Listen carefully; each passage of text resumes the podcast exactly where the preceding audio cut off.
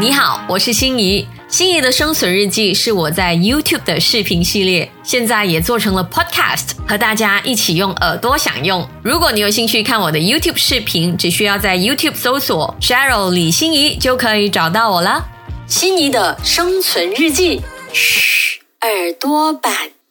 大家好，我是心怡，谢谢你在这个视频停留了超过三十秒，这是一个很重要的决定，因为在看完这一集之后，你应该会为你的人生大小事做出更好的决定的。如果你发现今天我们的场景跟平时有点不一样的话，不瞒你说，这是我第三次拍这个内容，为什么要一直重拍？就是因为犯了很蠢的错误，然后我就在相当短的时间就计算出，好，我要做一个决定，立马重拍，就是到底要纠正错误比较。还是重拍比较快呢？其实也是很纠结的。根据统计，一个成年人每一天要做三万五千个大大小小的决定，很夸张，对不对？而在做这些决定的时候，我相信你也和我一样会思考，到底这样做对不对？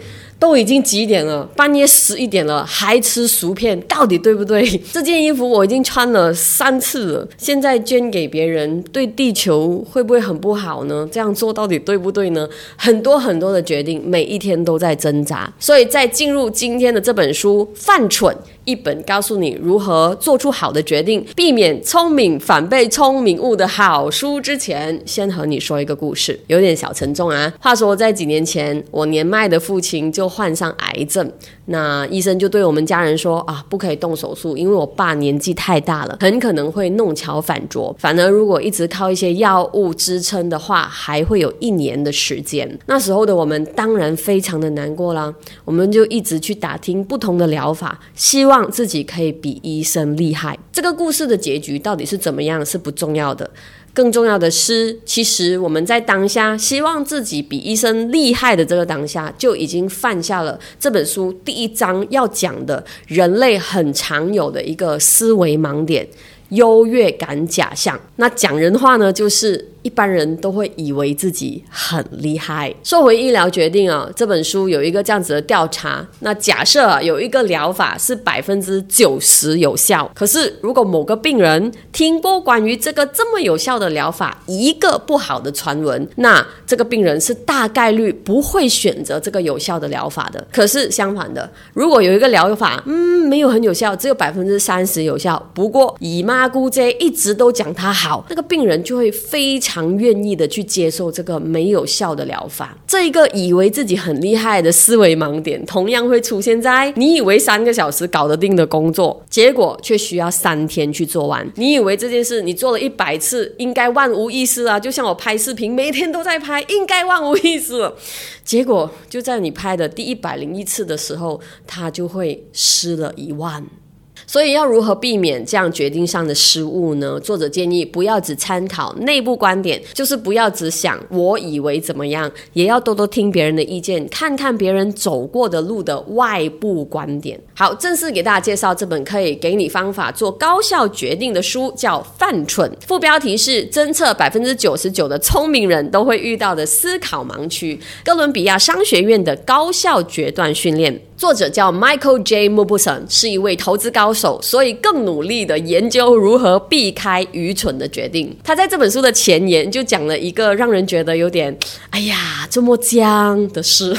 不知道大家知不知道，世界上最大的 Ponzi scheme 由 Bernard Madoff 一手策划的，骗了六百多亿美元，很恐怖了。那 Netflix 呢，就有这一起诈骗事件的纪录片，大家可以去看看。话说，其中一位受害人就是著名的心理学教授 Steven。Greenspan，他也中招，被骗了三分之一的退休金。可是讽刺的是，这位这么有名的心理学教授，在他被骗的同样的时期，推出了一本教大家如何不要被骗的书。哎呀，这么僵，所以聪明反被聪明误啊！OK，刚讲了，一般人都会以为自己很厉害的优越感是让我们陷入盲点的第一个关键。像我们讲第二个盲点，小心所谓的专家。在得到一些做决定的方向的时候，聪明的现代人会怎么做呢？当然就要 Google 一下谁是业界的权威，然后去遵循他的方向喽。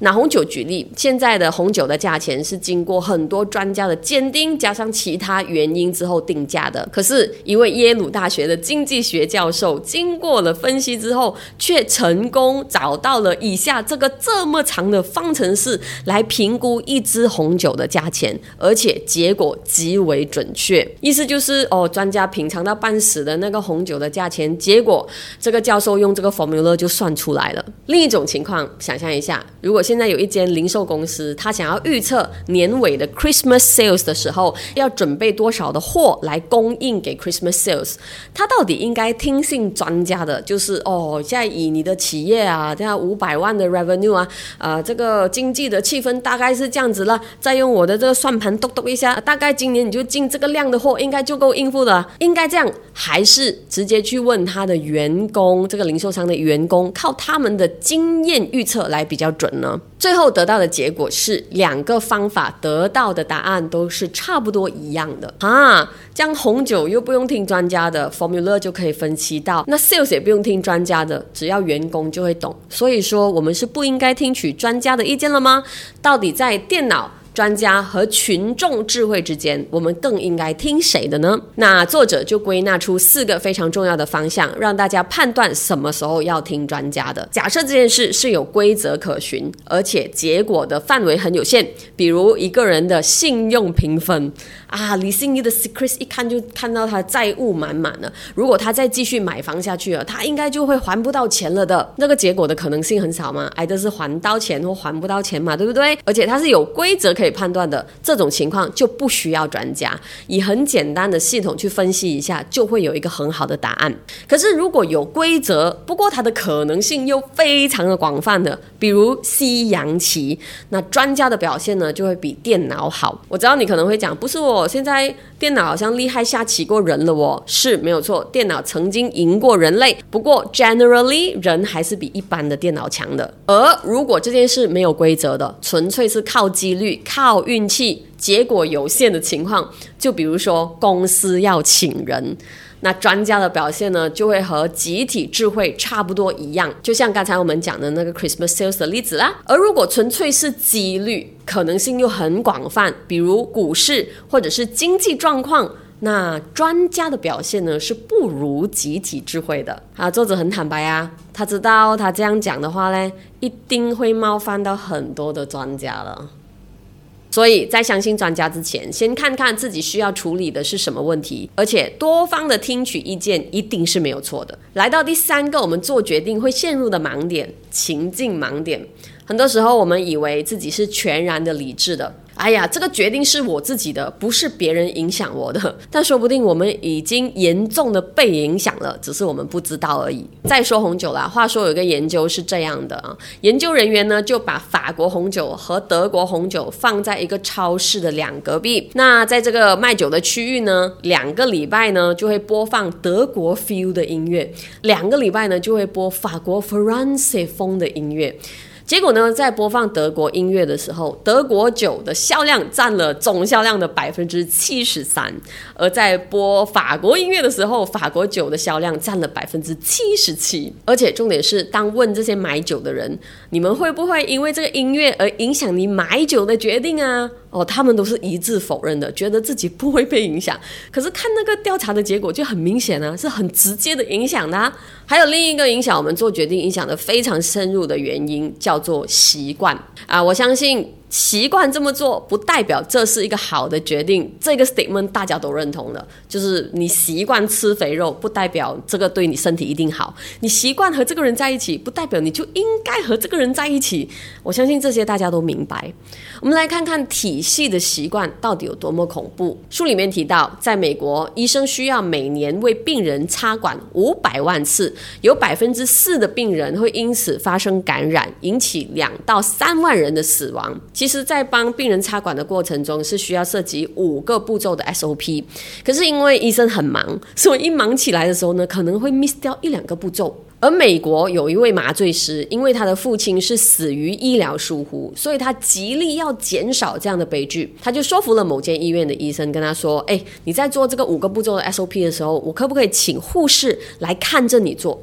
如果有不妥的时候，就一定要提醒和纠正你。那要推翻之前的习惯是非常的不简单的。可是这个计划执行了一年半之后，就成功拯救了一千五百条的人命。哎，不过当这个这么好的计划要推广到全国的时候，美国的某个联邦机构就说：“哎，这不是我们常用的方法哦，这违反了法规哦。”所以就在推行的过程中阻碍重重了。这样的情况是不是很熟悉嘞？从办公室到国家，你都会听到：“哦，我们公司没有这种 policy 的啊，我们政府没有这种政策的。”本来应该发生的好事都没有办法发生了，一切就因为我们都习惯了了，就继续这样了。